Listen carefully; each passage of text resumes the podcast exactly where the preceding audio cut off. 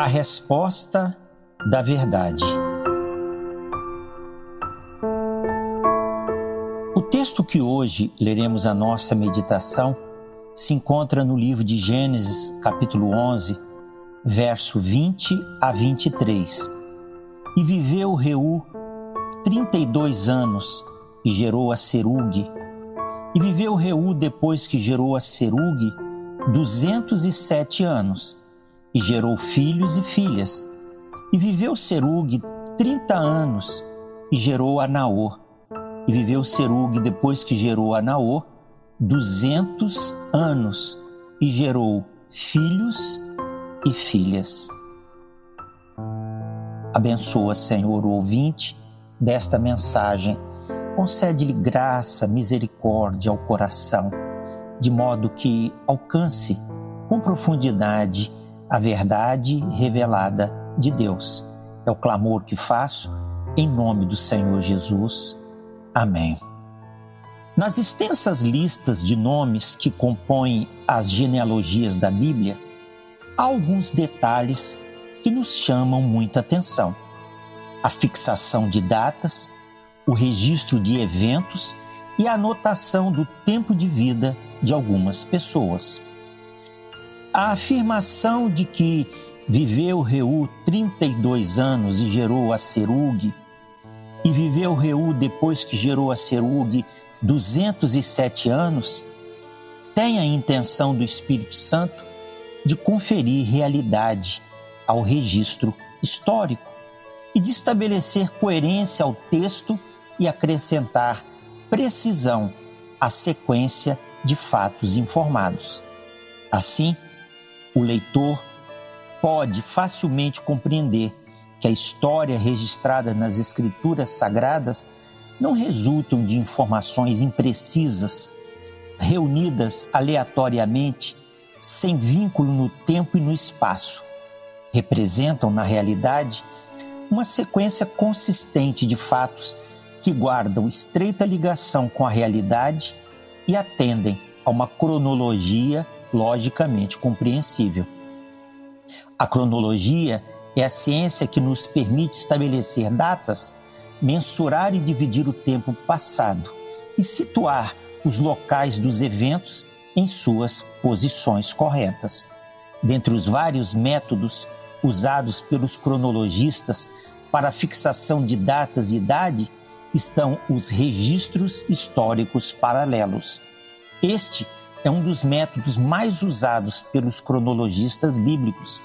Ao se estabelecer um paralelo histórico entre algum evento mencionado na Bíblia com as inscrições encontradas de alguma civilização antiga, é, pode-se comprovar a veracidade da anotação bíblica. Esse é o objeto de estudo da arqueologia. A arqueologia tem sido um poderoso aliado dos estudiosos da Bíblia no sentido de demonstrar a realidade e exatidão do texto bíblico por um elemento informativo palpável.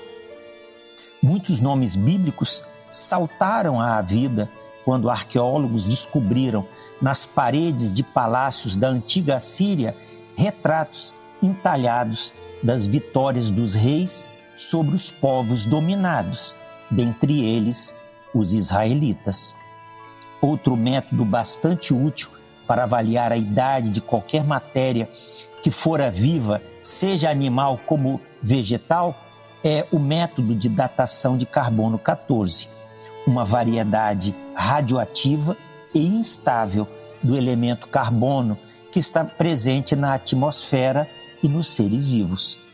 Esse método mede a emissão da radioatividade do carbono 14 quando decai do seu estado instável e se transforma em nitrogênio. Enquanto nos seres vivos existe contínua renovação de carbono 14, após a morte, a quantidade desse elemento se estabiliza na matéria orgânica e passa a diminuir sua quantidade numa velocidade constante ao longo do tempo. Sabe-se que a meia-vida do carbono 14 é de 5.730 anos. Isso significa que, ao comparar-se a quantidade residual de carbono 14 naquele material fóssil com a de outros seres vivos semelhantes, é possível estabelecer-se o tempo em que a criatura morreu. A datação de carbono 14 tem sido um método muito útil para avaliar a cronologia dos seres vivos fossilizados e estudá-los à luz dos informes bíblicos sobre a criação. Assim, esse método de datação tornou-se um grande aliado dos estudiosos da Bíblia. As cronologias registradas nas genealogias bíblicas tornaram-se importantes fontes de informação para a contagem do tempo compreendido por aquelas gerações. As idades informadas no capítulo 11 de Gênesis conduzem a grandes resultados e algumas conclusões. Quando se considera que o escritor sagrado preparava o terreno para apresentar ao mundo a família de Abraão, pode-se descobrir que o patriarca Noé viveu tempo suficiente para ver até a nona geração dos seus descendentes, até o tempo de Naor, avô de Abraão.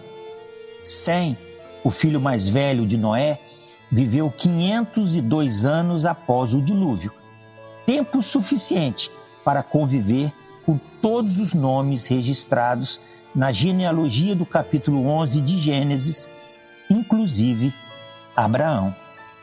Todos os patriarcas citados na genealogia do capítulo 11 estavam vivos quando Abraão nasceu. Passaram-se aproximados 427 anos desde o dilúvio até a data do nascimento de Abraão. Assim, mesmo que os homens mudem o curso dos acontecimentos ou retardem o cumprimento do que por Deus lhe foi pedido fazer, as linhas de Deus encontrarão o seu rumo certo e os planos eternos da vontade de Deus se realizarão irresistivelmente na vida da humanidade. Ensina-nos, Senhor, a contar os nossos dias de tal maneira que alcancemos coração sábio. Sacia-nos de madrugada com a tua benignidade, para que nos regozijemos e nos alegremos todos os nossos dias. Que Deus o abençoe.